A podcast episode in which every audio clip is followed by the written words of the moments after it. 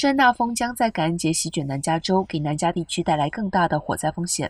根据美国国家气象局针对洛杉矶县的部分山脉和山谷以及文图拉县的部分地区发布的红旗警告，该警告将在周五上午生效。红旗警告表明。预计会出现严重的火灾天气情况，并敦促居民谨慎对待可能引发任何野火的事物。大风还会吹倒树木和电线，可能会导致停电，同时也让卡车和其他大型车辆的驾驶变得危险。